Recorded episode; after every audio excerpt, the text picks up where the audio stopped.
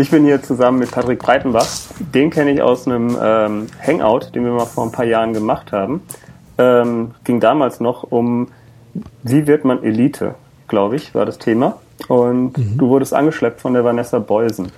Und danach ja. habe ich deinen Podcast abonniert. Sehr gut. Dann und war das sehr erfolgreich. Hat funktioniert, genau. So kriegt man Hallo, alle Podcast-Hörer, indem man sie einzeln äh, akquiriert. Nee, aber genau, ähm, genau stell dich doch mal vor, was machst du denn? Oh je, das kann etwas länger dauern, weil ich mache in der Tat relativ viel und Vielfältiges und man mag es kaum auch glauben, wenn man das so von außen hört. Also ähm, als allererstes, ich bin mal, ähm, wenn wir jetzt so sagen, was mache ich, bezieht sich das wahrscheinlich hauptsächlich so aufs Berufliche. Ähm, ich bin Freelancer, Freiberufler und bin da an ganz vielen verschiedenen Projekten oder in verschiedenen Projekten unterwegs, mit verschiedenen Partnern unterwegs. Also beispielsweise jetzt gerade ein größeres Projekt für ZDF Digital abgeschlossen, wo ich eine, naja, Social Media Redaktion aufgebaut, gecoacht, geplant, begleitet habe. Das habe ich jetzt sozusagen einem Chefredakteur übergeben, der das jetzt quasi dauerhaft weiterführt. Und dort stehen jetzt auch noch andere Projekte an. Ich bin sozusagen dort äh, unter Vertrag als so ein bisschen Formatentwickler und Innovationsmanager oder Innovationsbeauftragter oder wie auch immer man das so nennen mag. Also der eben versucht, neue Medienformate zu entwickeln, sich auszudenken und dann auch in Umsetzung zu führen. Das ist so ein, ein Bereich. Der andere Bereich, ich bin ja noch mit einem Fuß so ein bisschen in der Wissenschaft. Das heißt, ich war ja auch lange Zeit Dozent an der Karlshochschule, war dort auch äh, als digitaler Botschafter im Einsatz, habe dort die Kommunikation sozusagen verantwortet, habe mich vernetzt mit Menschen, habe dort Sachen geschrieben, gepodcastet rund um das Thema Wissenschaft. Und Wissenschaft sowieso auch als Leib- und Magenthema, als Podcaster des Soziopods ähm, wo ich ja mit meinem hervorragend kongenialen Kollegen Dr. Nils Köbel, der selber Sozialwissenschaftler ist und, und Pädagoge und Soziologe, ähm, einen regelmäßigen Podcast machen, mit dem wir auch tatsächlich sehr erfolgreich sind, trotz Nischenthematik und haben auch mehrere Live-Shows schon umgesetzt. Im Herbst kommen wieder drei neue Live-Shows in drei verschiedenen Städten, haben dazu ein Buch geschrieben und veröffentlicht und das ist so der andere große Baustein. Ja, also das sage ich mal sind so die die Hauptdinge. Ansonsten berate ich noch Unternehmen äh, im Punkto digitale Transformation. Also ganz aktuell arbeite ich da mit einem Fachverlag zusammen, die sich überlegen, was, was können wir denn eigentlich in Zukunft anders machen, wie müssen wir uns anders aufstellen. Solche Dinge und noch viel mehr.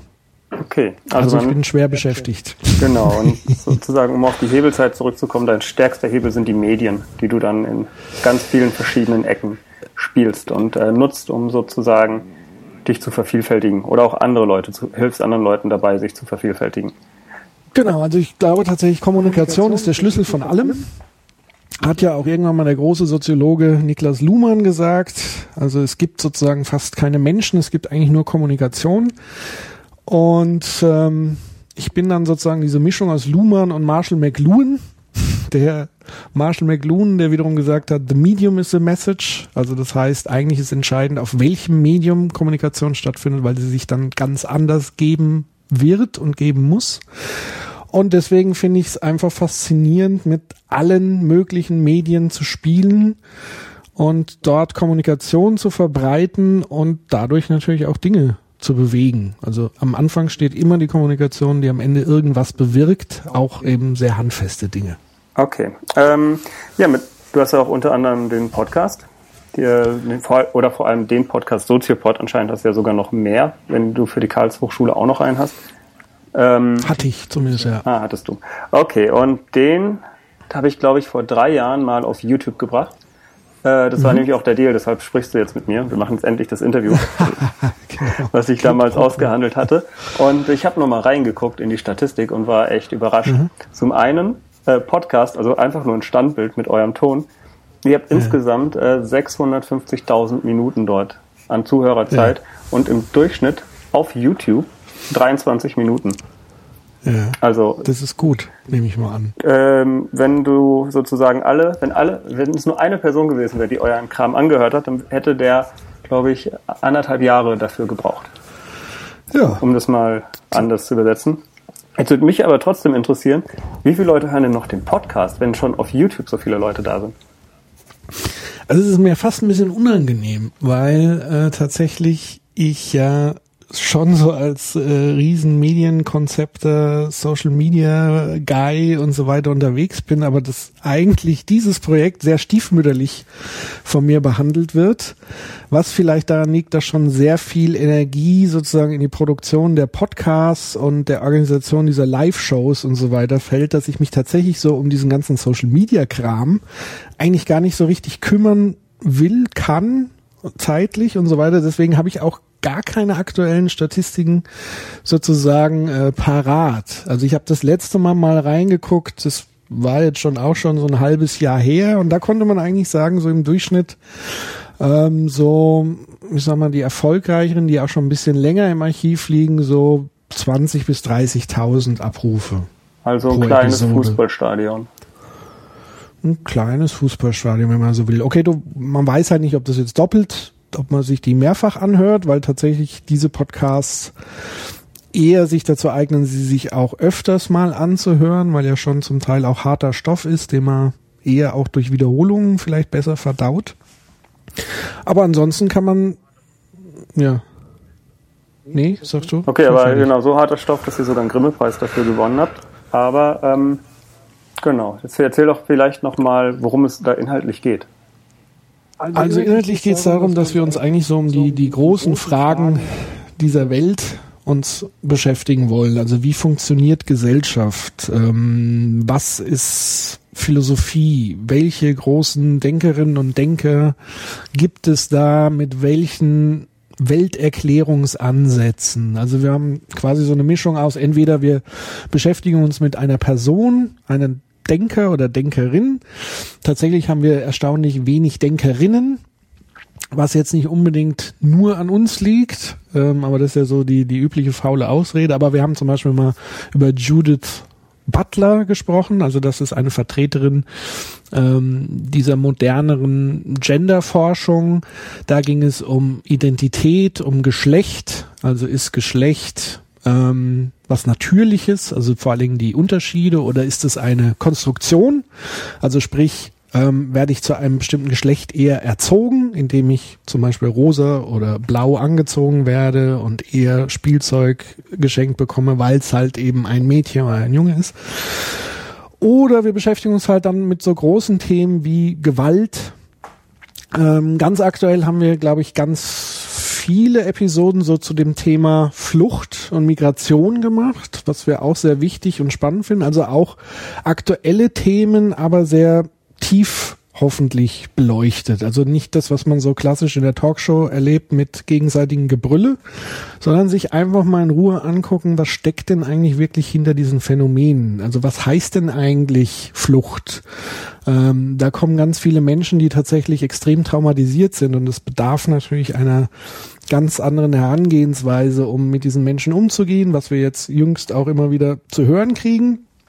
Aber wir wollen tatsächlich da so in die Tiefe gehen und möglichst viele Perspektiven ähm, andiskutieren.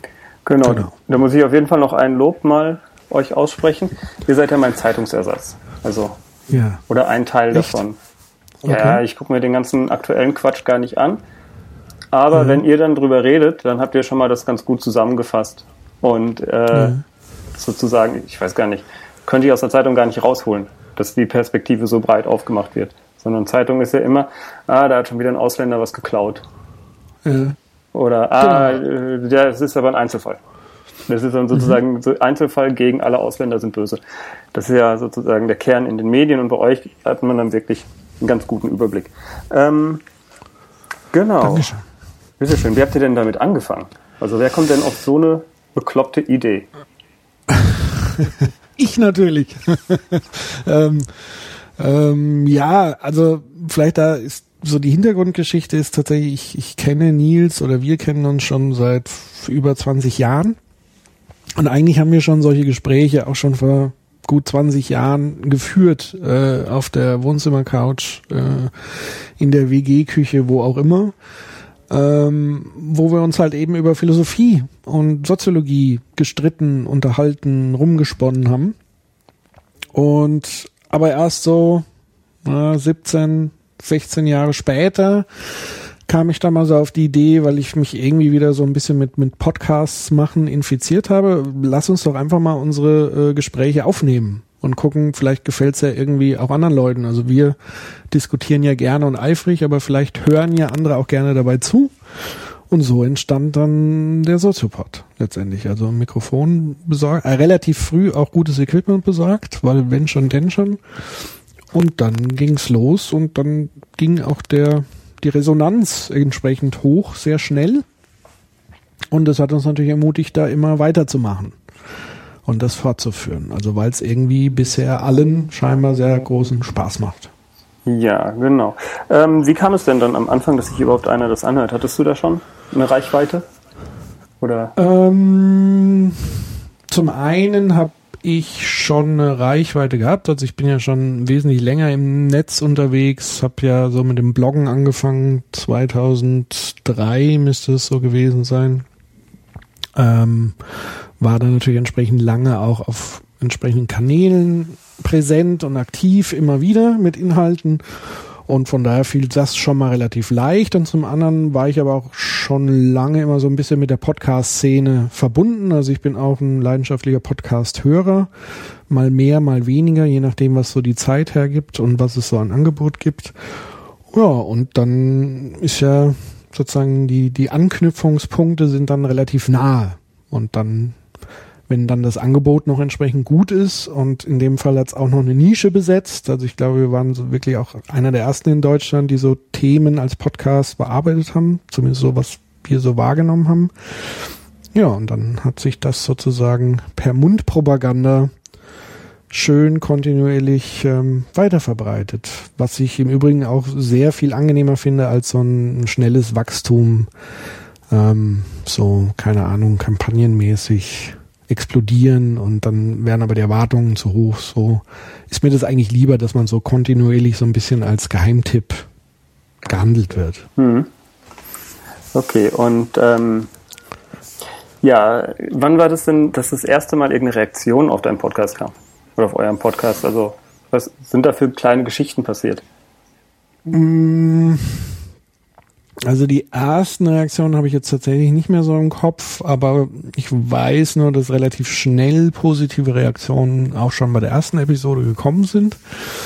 Ähm, was aber so wirklich an, an tollen Geschichten, an tolles Feedback wirklich alles andere immer wieder aufwiegt. Also deswegen interessiere ich mich eigentlich auch nicht für Zahlen, sondern eher für die Stories, die wir sozusagen irgendwie beeinflusst haben oder Menschen, die wir beeinflusst haben. Also beispielsweise schönen Gruß an einen unserer Superfans, ähm, den Maximilian, der tatsächlich sein Abi ähm, hinschmeißen wollte. Dann hat er uns gehört und dann hat er gesagt, wow, ich muss ähm, Philosophie studieren. Ich mache jetzt mein Abi fertig und mache das. Und tatsächlich studiert er heute Philosophie. Und angeblich tut er das heute tatsächlich immer noch, weil er uns gehört hat, weil wir ihn sozusagen inspiriert haben für dieses Themenfeld. Und das ist natürlich äh, mit Gold nicht aufzuwiegen, finde ich. Und oder ein anderes Beispiel, wir haben mal äh, Post bekommen von von einem Arzt, der irgendwie geschrieben hat, ja, er findet es ganz toll, was was wir da machen, denn er äh, hört das immer mit seinem 16-jährigen Sohn im Auto und dann diskutieren sie plötzlich über Philosophie und so weiter. Und das äh, wäre sonst irgendwie so nie passiert und überhaupt, dass sie ins Gespräch kommen. Man kann sich ja vorstellen, so 16-jährige Söhne und ihre Väter, das kann ja immer auch sehr pubertär äh, ins Auge gehen. Und da, das war für mich auch so ein Moment, wo ich sage, wow, also wenn wir sowas schaffen, das ist schon wirklich bemerkenswert und toll. Und da sind wir natürlich auch ganz gerührt. Das sind so die Highlight-Geschichten. Okay, und da könntest du wahrscheinlich noch 50 andere Geschichten jetzt äh, aufzählen und das sozusagen, was heißt deine Metrik, ähm, eben nicht messen, sondern wie sich anfühlt. Darum geht's.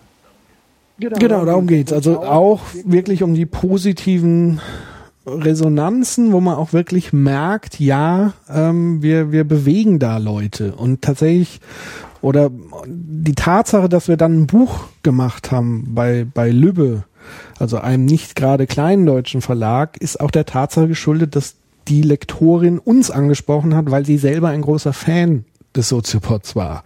Also das heißt auch sie, auch sie haben wir irgendwie so bewegt, dass sie gesagt hat, Mensch, da muss ich unbedingt was draus machen.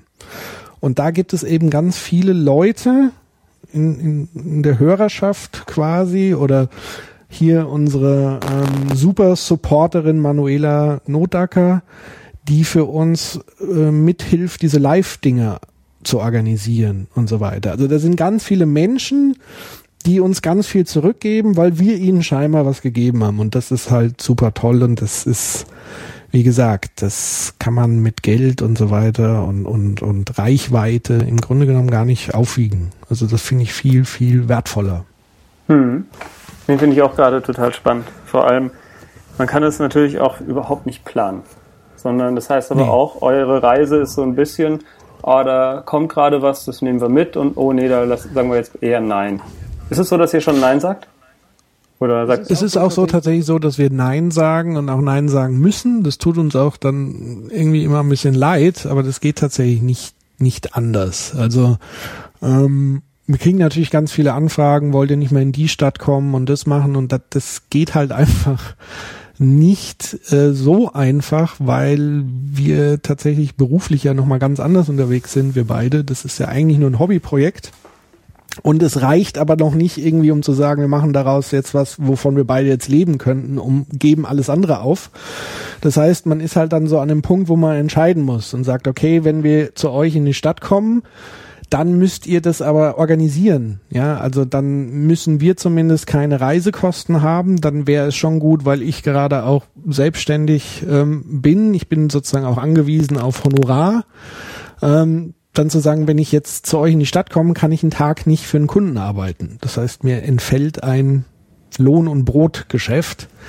Ähm, das heißt, eigentlich kann ich das nicht machen. Es sei denn, es ist jetzt irgendwie eine super geile Veranstaltung, wie jetzt zum Beispiel der Chaos Communication Kongress. Ja, das ist einfach geil. A, mal da zu sein und B, dort auch mal live zu podcasten. Also das kommt dann immer so drauf an, was, was ist es für ein, für ein Projekt, was ist das Vorhaben, äh, sind zumindest unsere Kosten gedeckt oder können wir da auch irgendwie ein bisschen auch was dran verdienen, was ja letztendlich dann auch nicht verwerflich ist. Aber da sind dann ganz viele Punkte, wo wir dann einfach auch Nein sagen müssen. Oder viele Dinge, wo wir auch Zuschriften kriegen, wo wir auch gar nicht mehr bewältigen können, die alle zu beantworten. Also alle, die jetzt vielleicht uns geschrieben haben, keine Antwort bekommen haben, es tut uns leid, manchmal rutscht da einfach was durch. Ähm, vielleicht dann einfach nochmal probieren, wenn es ein großes Anliegen ist. Ansonsten versuchen wir natürlich alles irgendwie zu beantworten. Ja, also ähm, zu der ursprünglichen Frage, ob man das planen kann. Ich glaube, das kann man tatsächlich so nicht planen, aber man kann eine gewisse Haltung einnehmen. Und ich glaube, das ist, das ist sozusagen das Entscheidende. Also eine Grundhaltung einzunehmen, ähm, wo man dann sehr schnell auf Basis dieser Werthaltung Entscheidungen treffen kann wie du eben sagst, Ja und Nein sagen. Also sich Optionen erarbeiten durch eine Grundhaltung, indem man sagt, man ist prinzipiell erstmal offen für alles. Ähm, und dann entwickeln sich halt die Dinge tatsächlich. Und da gilt es halt eben festzuhalten. Und so eine Grundhaltung sieht eben so aus, dass man sagen, ah, wir haben einen qualitativen Anspruch. Also das heißt, wir wollen nicht irgendwie Unsinn labern in, in so einem Podcast, in so einer Episode. Qualitativer Anspruch heißt auch, wir wollen möglichst gute Audioqualität abliefern. Ähm, so ein Anspruch heißt auch, oder auf der anderen Seite ist unser Anspruch, wir wollen Bildung wieder auf die Straße bringen. Das heißt, möglichst oder nicht nur Bildung, sondern auch Soziologie und Philosophie auf die Straße bringen. Und das bedeutet, es sind eigentlich sehr sperrige Themen, die wir möglichst locker leicht vermitteln wollen so eine Art Alternativ-Uni-Angebot. Natürlich musste irgendwie so einen gewissen Grundbildungsgrad haben, um das zu verstehen. Aber du musst jetzt auch nicht unbedingt Philosophie hardcore-mäßig studieren, um das zu verstehen. Also schöpfen wir genau die oder sprechen wir genau die Leute an, ähm, die sich so ein bisschen für Philosophie interessieren, aber sich vielleicht vorher gescheut haben, sich damit zu beschäftigen, weil es dann doch sehr komplex und eine andere Sprache sein kann und so weiter. Das sind so Grundhaltungen, ähm, die wir vertreten und eben auch in der Gesprächsführung, dass wir sagen, wir wollen uns möglichst viele Perspektiven angucken, wir wollen es, so wie die Soziologie es macht, erstmal versuchen, nicht zu werten, äh, ein Thema, sondern einfach zu gucken, was steckt denn dahinter und so ergeben sich dann viele Faktoren und das meiste ist aber dann tatsächlich sehr intuitiv, aber eben stark basierend auf dieser Grundhaltung. Cool. Ähm, jetzt aber mal eine freche Frage. Was bringt es denn überhaupt, jetzt intellektuell zu sein? Intellektuell? Ja, also sprich, sich Was mit solchen Themen, mit Philosophie und äh, Soziologie zu beschäftigen. Was bringt mir das denn jetzt im Alltag? Was dir das im Alltag bringt, weiß ich nicht. Ich weiß nur, was mir das bringt. Also mir bringt's äh, unfassbar A, viel, viel Spaß. Also ich bin eigentlich süchtig danach. Also ich bin süchtig nach der Antwort auf die Frage, wer bin ich, woher komme ich, wohin werde ich gehen als Mensch? Warum bin ich eigentlich hier? Was ist das hier eigentlich? Ja, ist es echt? Ist es Realität? Ist es nur ein Spiel? Ähm, seit wann gibt es hier eigentlich? Wieso funktioniert es so? Wieso müssen wir Religion haben? Was für einen Sinn hat es? Warum ermorden wir uns im, im Namen von Ideen? Ähm, das sind Fragen, die mich eigentlich nie, nie loslassen und denen gehe ich sozusagen nach, indem ich versuche, so viel wie möglich Ideen von vielen möglichen klugen Leuten einzusammeln, um mir daraus ähm, Antworten zu stricken. Und das für mich gibt's da fast nichts Spannenderes. Und wenn du fragst, was hat das für Auswirkungen auf meinen Alltag, jedwede Auswirkung. Ne? Also Bildung ist im Grunde genommen wirklich der, der Schlüssel für ein gelungenes Zusammenleben, würde ich sagen. Also wenn jeder Mensch den gleichen Bildungsstand hätte, sähe es, glaube ich, ein bisschen anders aus auf der Welt, würde ich mal sagen. Oder wenn Menschen sich viel stärker mit philosophischen Fragen beschäftigen würden, könnte es auch ein bisschen anders aussehen. Ja, ich habe hier auf meiner, ja, habe auf meiner Frageliste noch das Stichwort falsche Propheten ähm, aufgeschrieben, ja. weil das sozusagen für mich der Punkt ist, wo mir Soziopod auf jeden Fall geholfen hat. Ähm, mhm. Die ganzen Prinzipien.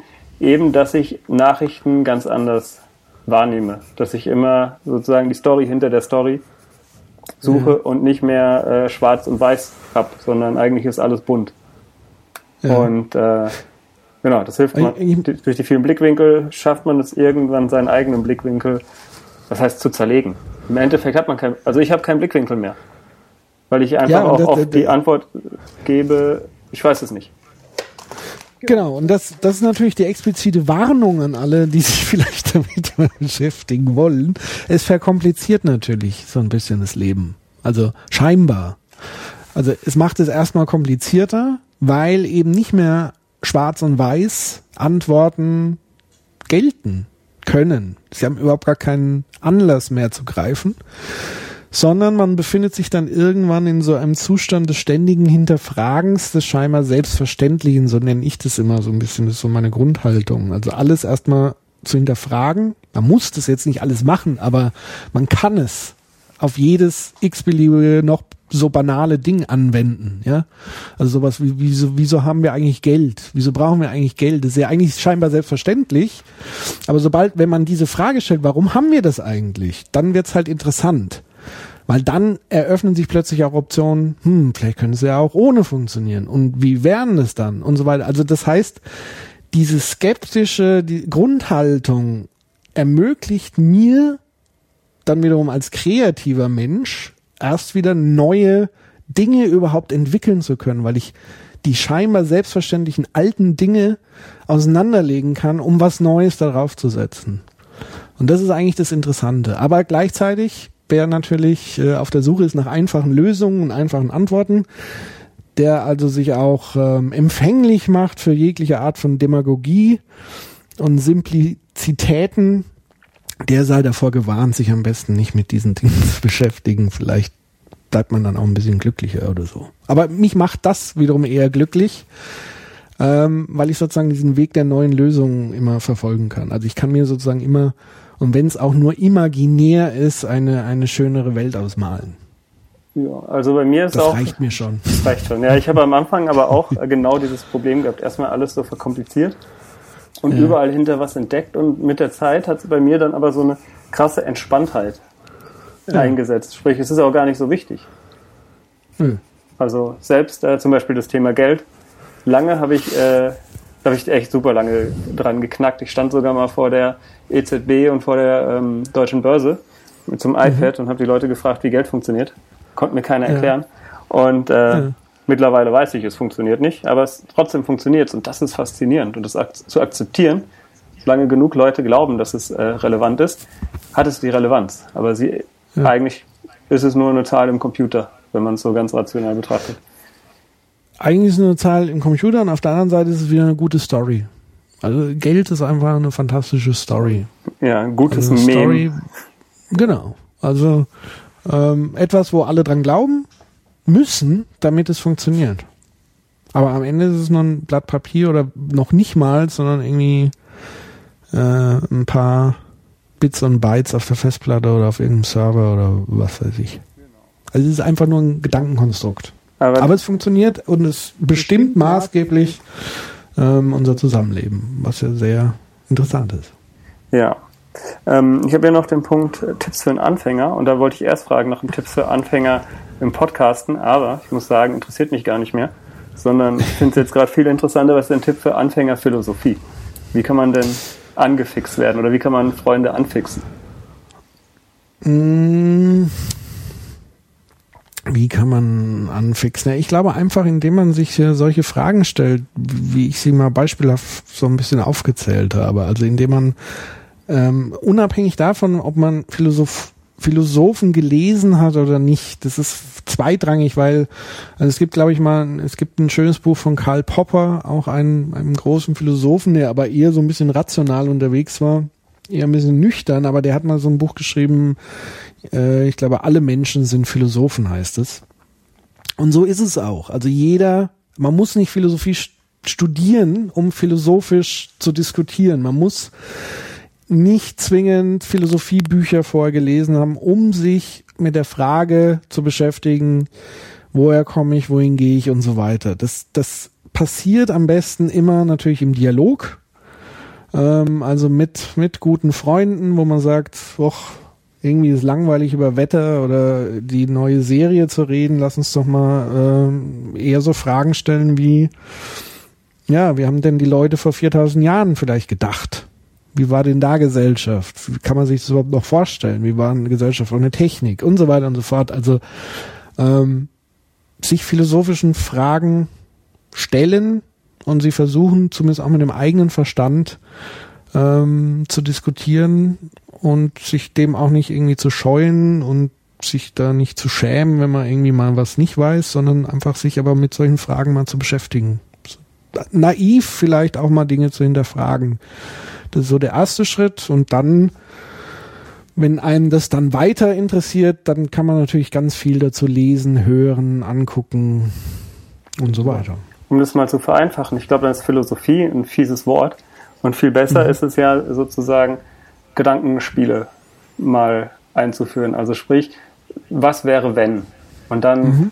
ich jetzt ein Mensch vor 2000 Jahren wäre? Oder was wäre, wenn ich ein Flüchtling wäre? Oder was wäre, wenn ähm, ich der reichste Mann der Welt wäre. Wie würde mhm. das Leben für mich aussehen? Wäre dann wahrscheinlich der, ein guter Einstieg, dass man einfach mal anfängt, was wäre, wenn ich äh, ein Schweinchen wäre, das in einer äh, mhm. Mastanlage ist. Absolut. Okay. Genau. Und Karl Popper habe ich auch noch, äh, mhm. noch, auch noch auf meiner Liste. Ähm, genau, weil das Prinzip von dem hat mir am meisten geholfen, glaube ich, die Falsifizierung. Eben, ja. dass man äh, guckt, dass egal was behauptet ist, es kann nur wahr sein, wenn man es auch widerlegen kann. Ja. Vielleicht habe ich es jetzt auch falsch rübergebracht, aber finde ich äh, total spannend mit diesem Grundsatz. Wenn ich es nicht widerlegen kann, kann es auch nicht wahr sein. Oder ja, kann ich nicht sicher sein, dass es wahr ist. Vielleicht so. Also ich glaube, Popper würde sagen, man kann sich nie sicher sein, dass es wahr ist. Auch wenn man es jetzt nicht widerlegen kann.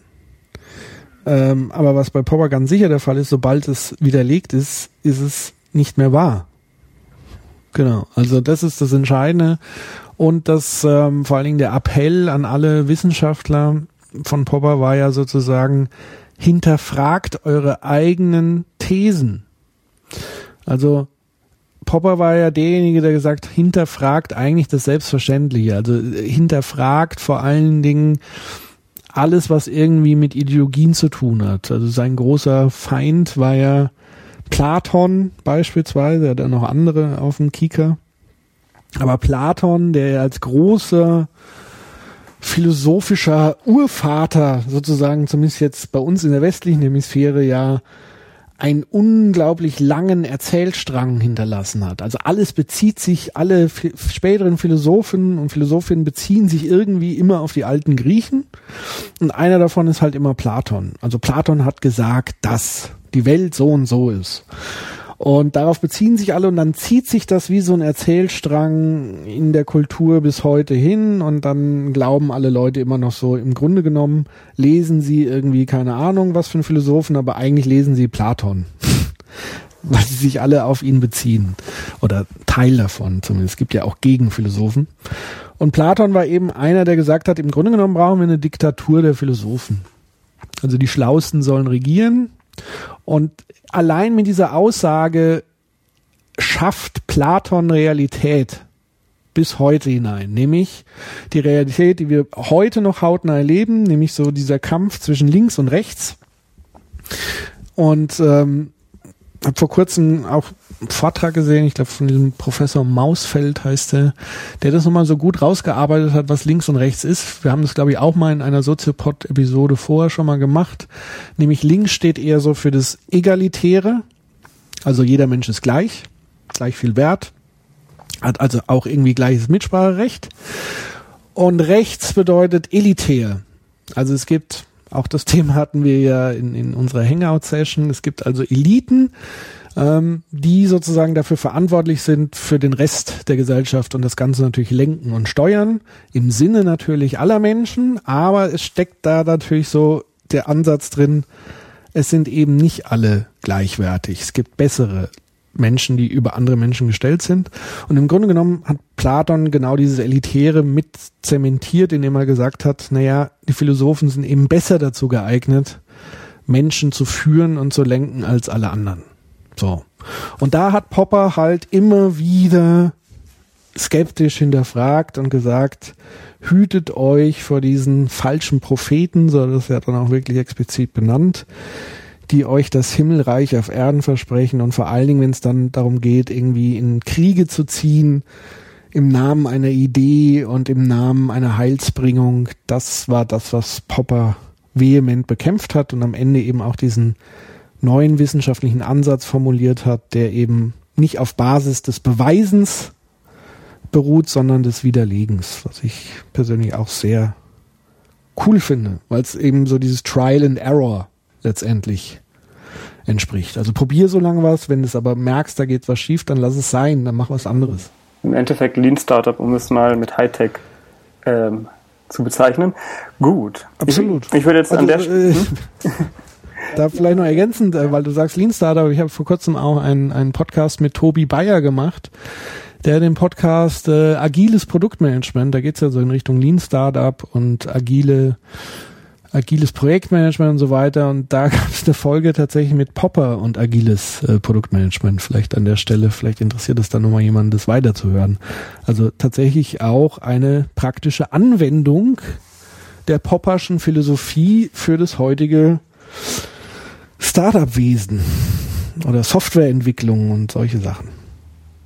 Okay, und was sind wir schon wieder beim nächsten Thema?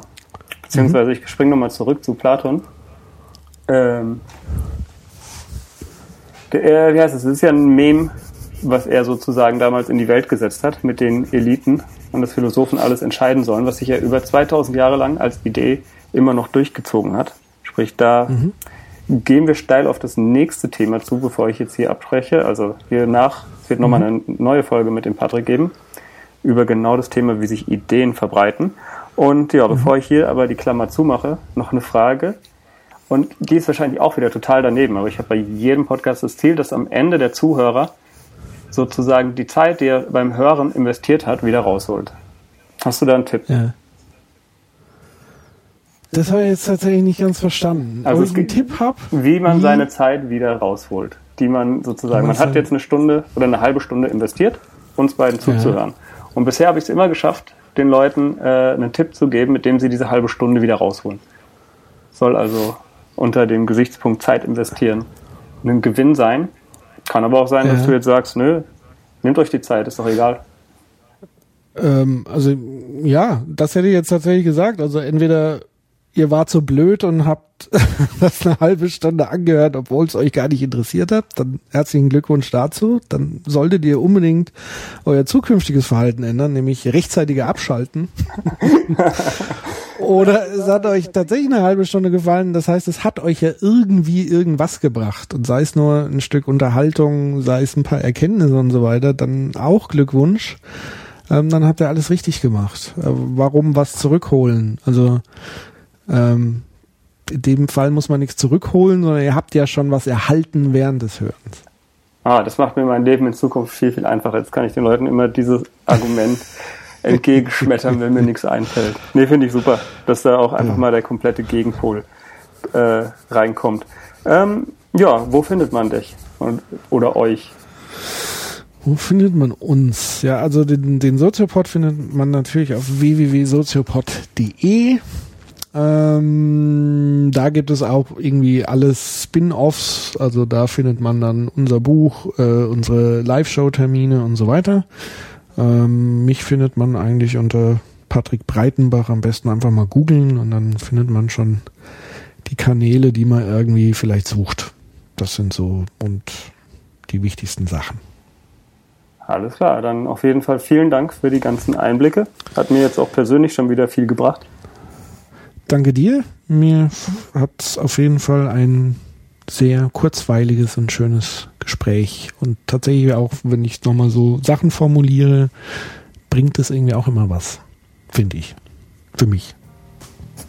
Also danke. Danke dir. Ein kleiner Hinweis noch. Der Intro- und Abschlusssong ist von audionautics.com und heißt Clap Along. Vor allem das Lustige ist ja, ich habe ja das Gefühl, du stellst viel mehr Fragen beim Soziopod.